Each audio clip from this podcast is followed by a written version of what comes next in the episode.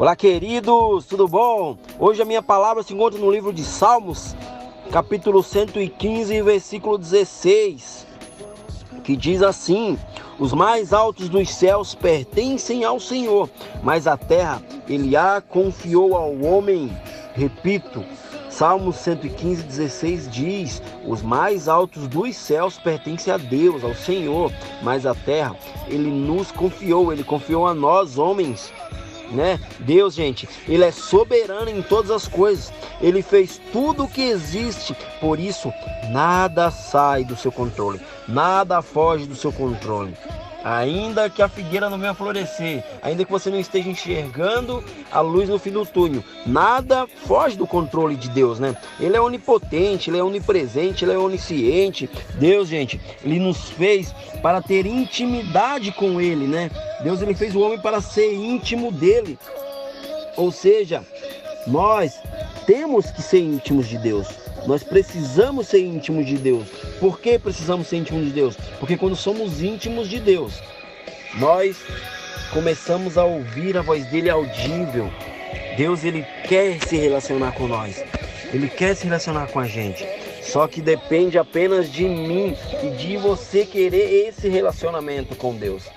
Deus, gente, ele é maravilhoso né? Ele é o ontem, ele é o hoje, será para sempre. Mas ainda que eu venha falar que ele é maravilhoso, vocês precisam, alguns de vocês precisam se abrir para realmente receber da porção de Deus. Deus, ele nos fez para ser íntimos dele, né? Para ser íntimos com ele. Mas sem essa intimidade nós nunca iremos se sentir completo.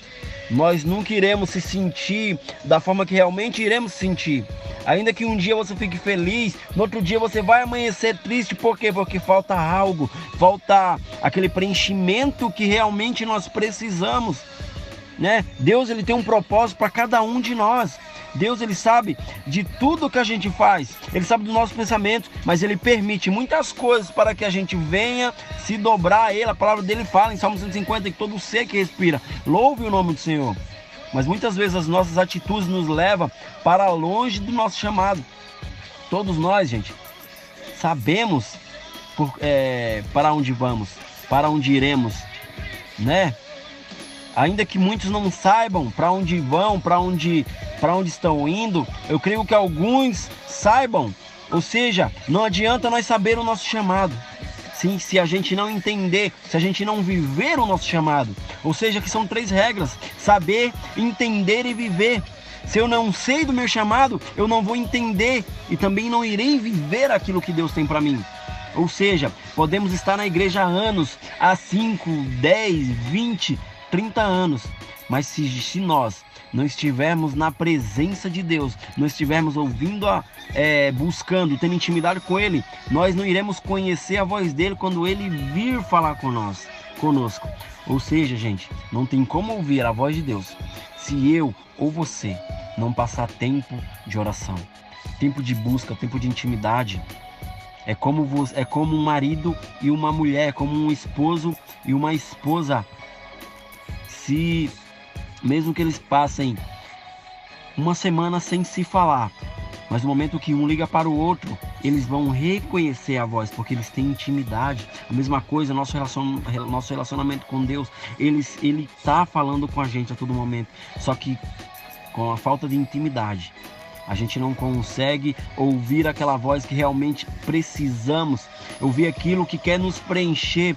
Ou seja, gente, Estamos vivendo muitas vezes pela revelação de outras pessoas. Não é errado viver pela revelação de outras pessoas, mas Deus, Ele quer que nós vivamos a nossa revelação, revelação que Ele está derramando sobre nós.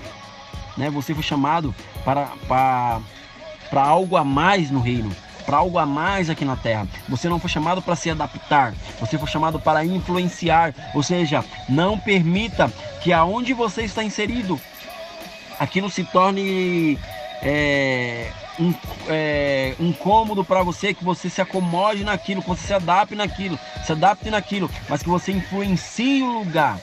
Não se dobre as coisas mundanas, mas faça com que as coisas mundanas venham se dobrar diante do Deus que você carrega.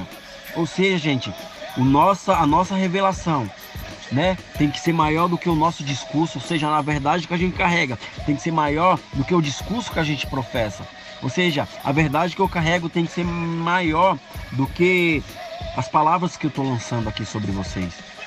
E eu falo, gente, quando estamos passando por algo ruim, por uma grande luta, em um longo período, muitas vezes nós iremos para o deserto, né?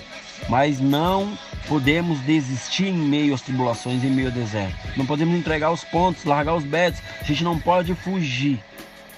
Porque se a gente fugir, a gente desistir, a gente não vai chegar no lugar que Deus quer nos colocar. Ou seja, a mente de Deus continua a mesma. Os pensamentos de Deus ao nosso respeito continuam o mesmo.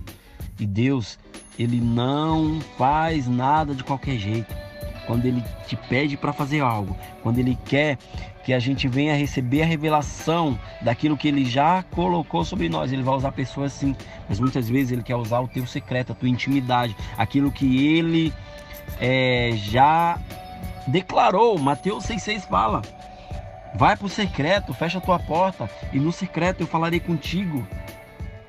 Ou seja, gente, não se moldem os padrões desse mundo mas busca a revelação do Espírito Santo, busca a revelação de Deus na tua vida, se encha, porque ainda que você esteja triste, né? A palavra fala que o choro pode durar uma noite, mas a alegria ela vem ao amanhecer. Né? Se agarre nessas palavras, faça com que essas palavras venham arraigar, entrar, penetrar no teu coração, para que no dia de hoje e nos próximos dias, que eu sei que tem pessoas que irão ouvir essa mensagem daqui a 2, 3, 5, 6, 10 anos e vai ser tocada, porque a revelação de Deus está sobre nós.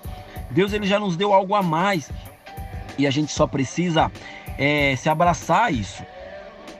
Gente, um passarinho quando ele leva alimento para o seu filhote, isso é uma dica que Deus ele não cuida apenas de nós, mas cuida da natureza da sua criação. Ou seja, Deus ele é o controle de tudo.